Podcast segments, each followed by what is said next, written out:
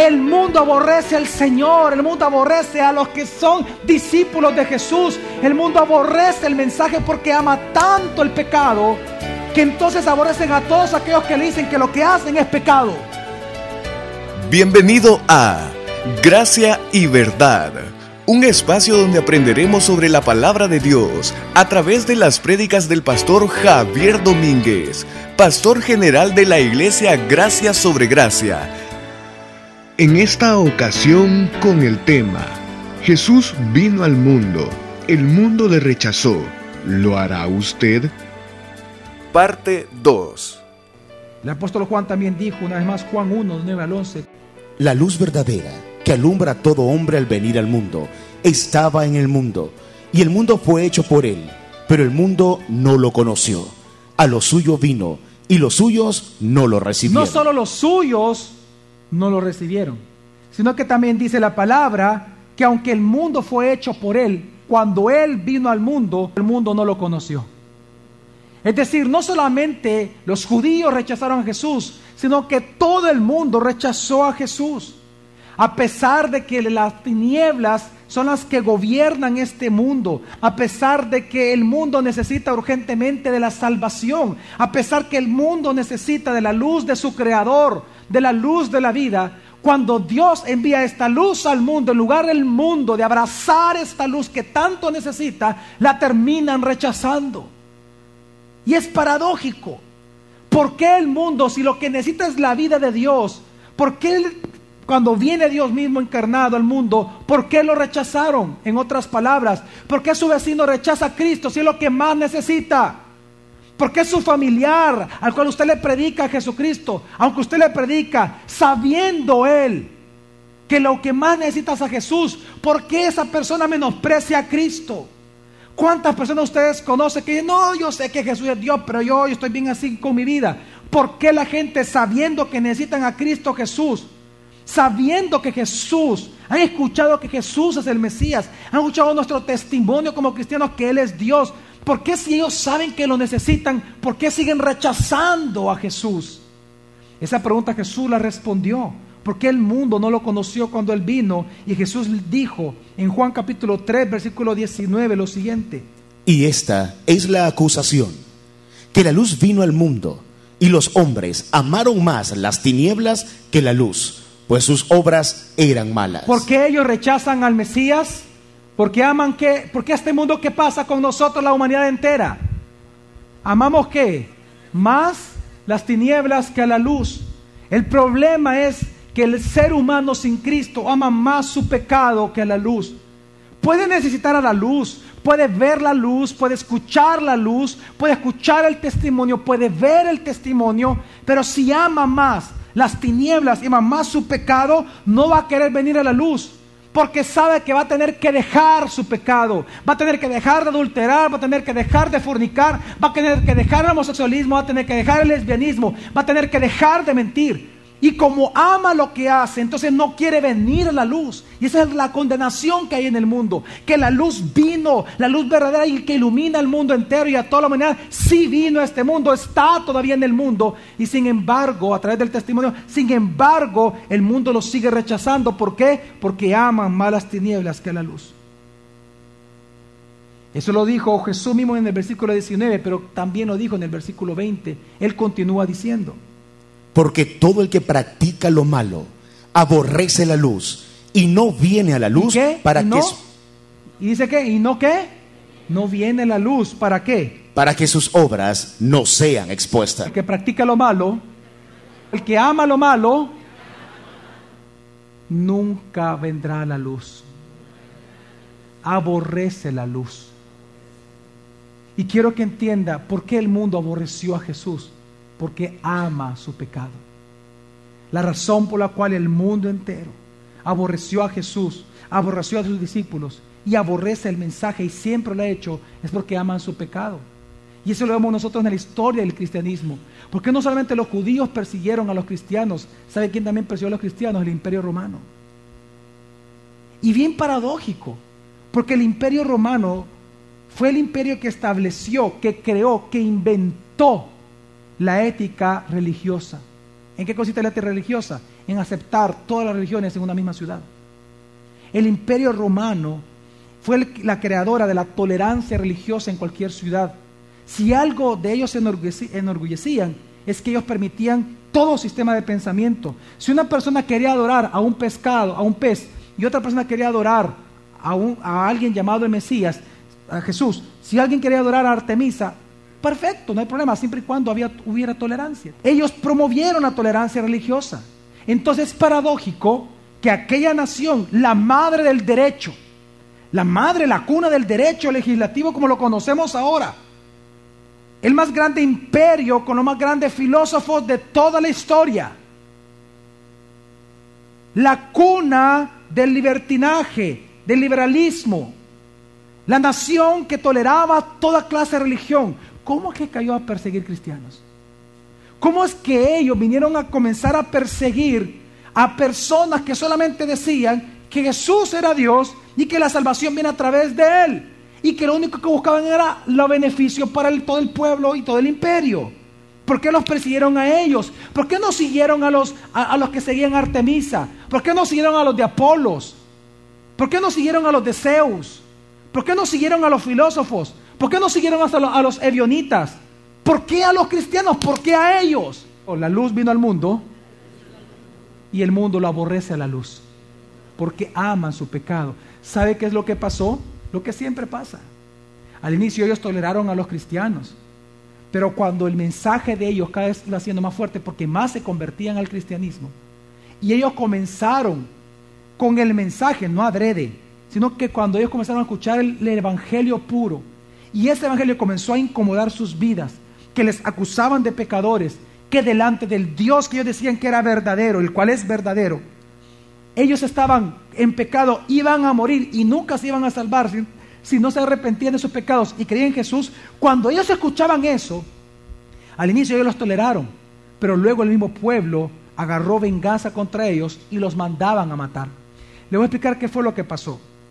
El imperio romano en sí mismo, al inicio, ellos no persiguieron a los cristianos, sino que cuando el pueblo se levanta, cuando el pueblo comienza a levantarse y acusar falsamente a los cristianos delante de los gobernadores de cada ciudad, los gobernadores comienzan a escribirle a Traiano en ese entonces, por ejemplo, un emperador del año 98 en adelante, y Traiano lo que les dice a ellos, ¿saben qué? Bueno, si los están acusando de disidentes a esos llamados cristianos, entonces mátenlos.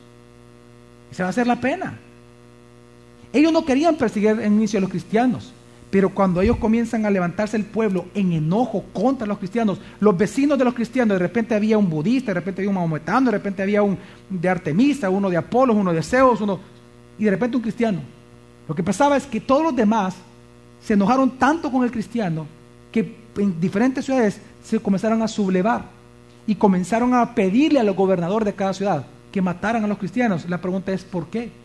¿Qué era lo que los cristianos hicieron que enojaron tanto la ciudad y tanto el imperio romano? Cinco cosas describen los historiadores fuertemente que hicieron los cristianos en un momento y espero que usted tome ejemplo y que no se avergüence del Evangelio. Cinco cosas hicieron los cristianos, verdaderos cristianos, que les causó la muerte a ellos, defendiendo el honor de Cristo. En primer lugar, lo que ellos comenzaron a hacer, cuenta la historia, es que ellos comenzaron a decir que solo Jesús salva y que por lo tanto ningún otro Dios podía salvar. Entonces ellos mostraron una exclusividad en su mensaje de salvación y eso enojaba al pueblo. En segundo lugar, ellos declaraban y vivían y predicaban una abstinencia a rendir culto a los ídolos que el pueblo idolatraba. En tercer lugar, había una abstinencia a los juegos y a las fiestas populares que habían en las ciudades, a los dioses tutelares de cada ciudad. Quiero que entienda que sabe qué fue lo que se ganó el desprecio del pueblo, los cristianos. Es que ellos comenzaron a predicar y enseñar, no vayas, no vayas a adorar, no vayas, no, no celebres, no, no celebremos, mejor congreguémonos. No te vayas a los juegos, no te vayas a las fiestas, no idolatres, no adores falsos dioses, porque en cada ciudad Roma impuso un, dios tutelar que cuidaba la ciudad. Entonces cada vez que habían juegos, ellos predicaban que no tenían que participar de eso. Aparte de eso, en cuarto lugar, ellos comenzaron a condenar el aborto tajantemente porque para los romanos era muy normal el aborto. Ellos comenzaron a decir que eso era, que de, ¿desde qué tiempo vienen los cristianos defendiendo la vida? Ellos comenzaron a decir de que eso era matanza y que solo Dios tenía el derecho de quitar la vida. Y ellos comenzaron a condenar el aborto. Es más, recogían a los niños que el mismo imperio romano abandonaba en las calles. Ellos mismos los recogían.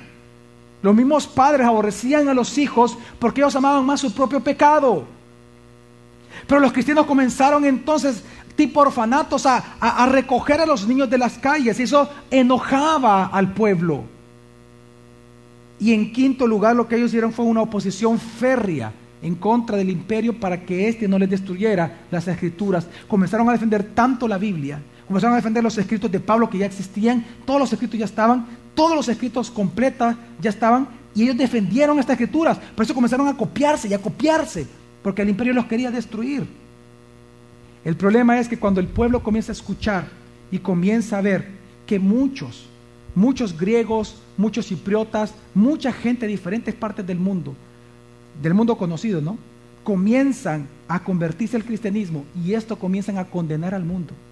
No a condenarlo, a decir que estaba bajo pecado y que tenía que arrepentirse y creer en Jesucristo, ellos no lo quisieron soportar. Ese exclusivismo de que solo Jesús salva, no lo pudieron soportar. Y entonces el imperio, por orden precisamente del emperador Traiano, dice, todo aquel que confiese que Jesús es el Señor, mátenlo. Y todos aquellos que lo nieguen y adoren a, los, nuestros ídolos, entonces ellos se van a salvar. Y efectivamente, por ejemplo, está el caso de un gran gobernador muy conocido, que hay muchos escritos porque él fue escritor y fue científico a la vez y fue abogado a la vez. Es Plinio el joven, él conocía a Traiano y él incluso, hay un, escrito de él muy impresionante donde él le pide consejo al emperador. Le dice, no sé qué hacer, escuche bien lo que él dice, no sé qué hacer, emperador, le dice.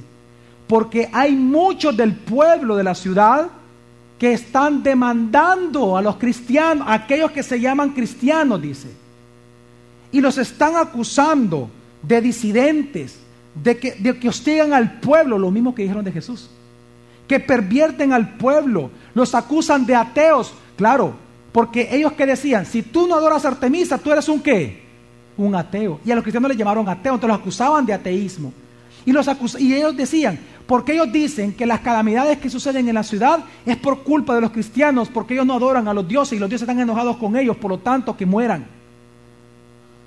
Por eso es que muchas personas que decían ser cristianas hasta ahí, el mismo, el mismo Plinio en su carta dice, y emperador, y quiero decirte que hay muchos que se han retractado y ya no confiesan a Jesús, sino que yo intencionalmente he puesto una imagen tuya. Y les digo que si ellos niegan a Jesús, y se postran ante tu imagen y regresan a adorar a los ídolos de Roma, entonces les voy a perdonar la vida. Y muchos de ellos incluso han dicho que el error de ellos fue ir a aquellas reuniones, dice el joven, aquellas reuniones antes del alba, es decir, en la madrugada, donde se congregan y a oscuras comienzan a orar, dice, y a cantar himnos a un tal Cristo diciendo que Él es Dios. Y haciendo eso, ellos se conjuran y hacen un juramento entre ellos diciendo que no van a adulterar, que no van a fornicar, que no van a abortar y que no van a hacer lo que imperio romano hace. Por lo tanto, yo les digo a ellos que si ellos no niegan esas, esas confesiones, los voy a matar. Y muchos de ellos entonces han negado su fe, dice. ¿Y sabe qué hace Traiano cuando escucha eso? Lo establece como ley en toda Roma. Quien se lo inventó fue Plinio. Y va por todo Roma y comenzaron a perseguir fuertemente a los cristianos por proclamar que Jesús es el Señor. ¿Sabe por qué le cuento esto? Porque hoy mismo está pasando eso. ¿Qué sucede en nuestras naciones en el mundo cuando los cristianos de verdad abrimos nuestra boca y no nos avergonzamos? Cuando de verdad proclamamos el verdadero evangelio de la gracia. ¿Que acaso no se dan cuenta, oh nación, que están muertas en delitos y pecados, y el único que te puede salvar es Cristo Jesús, arrepiéntete de tus pecados, cree en Jesús y serás salvo. ¿Me doy a entender? Eso es evangelio. Decirle a la gente el problema que tiene contra Dios a causa de su pecado y eso va a ofender a sí mismo. No es que usted lo va a ofender eh, intencionalmente, pero el evangelio ofende cuando se predica de verdad. Y eso está pasando hoy en día. Una vez más la historia se repite. Si usted piensa que San Salvador ama a los cristianos, es porque los cristianos, o bueno, si usted cree que San Salvador ama a las iglesias evangélicas, es por una de dos razones. O porque no estamos proclamando verdaderamente el Evangelio de Jesucristo, o porque no somos cristianos de verdad. Porque la Biblia dijo, Jesús dijo, que el mundo solo ama qué? Lo suyo. El mundo ama lo suyo, pero a los que no son del mundo, ¿qué hace el mundo? Los aborrece. Y quiero que entienda que lo mismo pasa ahora.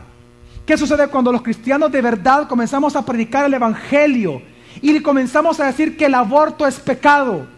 Que el homosexualismo y el lesbianismo es pecado y que el único matrimonio delante de Dios es de entre un hombre y una mujer. Que tener sexo fuera del matrimonio es adulterio. ¿Qué sucede cuando el cristianismo alza su voz y comienza a evangelizar y trata de llenar con doctrina de Jesucristo las ciudades? ¿Qué comienzan?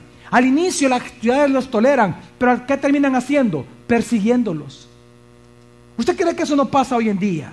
¿Usted cree que no pasa? Le voy a contar un caso. Usted recuerda que Estados Unidos nació como, como una nación cristiana. Los peregrinos que vinieron de Inglaterra establecieron lo que ahora es Nueva Inglaterra. Ellos comenzaron a hacer una gran obra en Estados Unidos. todos los que vinieron eran cristianos. La mayoría de ellos eran pastores de, la línea puritana. Y ellos, practicando el puritanismo, establecieron distintas cosas de beneficio a la, precisamente a Estados Unidos, como por ejemplo, ellos iniciaron una escuelita, ellos dijeron, tenemos que llenar toda esta nación con la doctrina de Jesucristo. Y por lo tanto establecieron un colegio, un colegio que empezó con nueve alumnos. ¿Y sabe cómo se llamaba ese colegio? Harvard. Que luego se convirtió en una universidad y le pusieron Harvard en honor a un pastor puritano llamado John Harvard. Usted sabe que la Universidad de Harvard en Estados Unidos nació precisamente con, nació con la intención de llenar de doctrina todo Estados Unidos con la doctrina de Jesucristo. Por eso que en el eslogan de la Universidad de Harvard dice veritas. Para ahí le han cortado porque decía la verdad de Dios. Hoy ya no dice eso porque no tiene esa intención. Te quiero que entendamos algo. Viene entonces y establece en esta universidad. ¿Sabe usted que el 50% de los graduados durante 50 años el 50% de sus graduados, todos se convirtieron en pastores. Todos. Y fue cuando vino el gran avivamiento sobre los Estados Unidos y vino la más grande prosperidad que jamás ha gozado Estados Unidos. Cuando los cristianos comenzaron a gobernar. Cuando los cristianos comenzaron más que a gobernar, a llenar, de, a llenar con la doctrina de Cristo las ciudades. Pero ¿sabe qué? Después cuenta la historia de que ellos comenzaron a rechazar la Biblia. Muchos de ellos y Harvard perdió el rumbo. Al perder el rumbo, ellos iniciaron otra pequeña universidad llamada Yale, los mismos puritanos, y luego una universidad llamada Princeton. ¿Sabe usted que Oxford y que Cambridge fueron también fundadas por cristianos? ¿Sabe usted que las más grandes universidades del mundo, las más grandes fuentes de pensamiento en el mundo, fueron fundadas por cristianos? Cuya intención era llenar al mundo con la doctrina de Jesús. Pero ¿sabe qué pasa con el mundo? Que aunque el mundo ve la luz, dice que el mundo que no la recibe. Y hoy estas universidades que se levantaron para honrar a Dios, hoy glorifican a Satanás. Y se lo quiero contar, cuando Estados Unidos, aunque nació en un pensamiento evangélico y vino la gran prosperidad, ellos comenzaron a rechazar una vez más a Jesús y a los cristianos. A usted le puede parecer que el Salvador nos ama a nosotros los evangélicos. Pero es porque por mucho tiempo hemos estado callados, mi familia. Pero si tan solo nosotros abrimos nuestra boca con el verdadero evangelio, yo le aseguro que vamos a ver un odio como jamás hemos visto en contra de nosotros mismos, de nuestra propia nación salvadoreña. El punto es, ¿qué es lo que va a hacer usted? Bien dijo la palabra en Timoteo. En Timoteo se nos dice, segunda carta a Timoteo 3:12. Sí, todos los que quieran vivir piadosamente en Jesús, el Mesías, padecerán persecución. ¿Sabe qué es lo que hace que usted y yo no abramos nuestra boca en nuestros lugares de trabajo, en nuestras familias, con nuestros hogares? Ay, es que no queremos tener problemas con el hijo. No, que no quiero tener problemas con mi esposa. No quiero tener problemas con mi vecino, con mi tío. ¿Es acaso que Dios te mandó a que te cobardaras en este mundo? ¿cómo es posible que los cristianos de antes hayan dado su vida y gracias a ellos tenemos las escrituras nosotros en la mano? ¿Qué creen ustedes que puede asegurar que nuestros hijos en 30 años van a tener la Biblia en su mano? ¿Qué les asegura a ustedes eso? ¿Sabe qué les asegura? Lo único, lo que nosotros hagamos ahora en nuestro país. Lo que nosotros hagamos ahora en nuestro país va a influenciar lo que va a pasar en 30 años después. ¿Usted cree, usted cree que lo que usted está acumulando como tesoros en la tierra es lo que le va a asegurar a sus hijos un buen futuro? No. El mundo aborrece al Señor, el mundo aborrece a los que son discípulos de Jesús, el mundo aborrece el mensaje porque ama tanto el pecado que entonces aborrecen a todos aquellos que le dicen que lo que hacen es pecado. Los tolerantes se vuelven intolerantes cuando en la tolerancia les afectan sus intereses personales. Ahí se vuelven intolerantes y perseguidores de cristianos. Revise la historia. La única, el único sistema de pensamiento religioso perseguido en toda la historia de la humanidad ha sido los cristianos. Nunca el islamismo, nunca ha sido el catolicismo, nunca han sido los budistas. Siempre los cristianos somos los perseguidos porque Jesús lo dijo, si me han aborrecido a mí, también a vosotros os aborrecerán, porque el mundo ama lo que es suyo nada más. Pero doy gracias al Señor, que más grande es el que está en nosotros que el que está gobernando en este mundo. Más grande es Jesucristo, quien mora en nosotros. Y por lo tanto, ¿por qué tener temor? El día de mañana continuaremos aprendiendo más sobre este tema. Gracia y verdad con el pastor Javier Domínguez es una producción de la iglesia Gracia sobre Gracia Puedes encontrar más recursos como este en nuestra página web, graciasobregracia.org.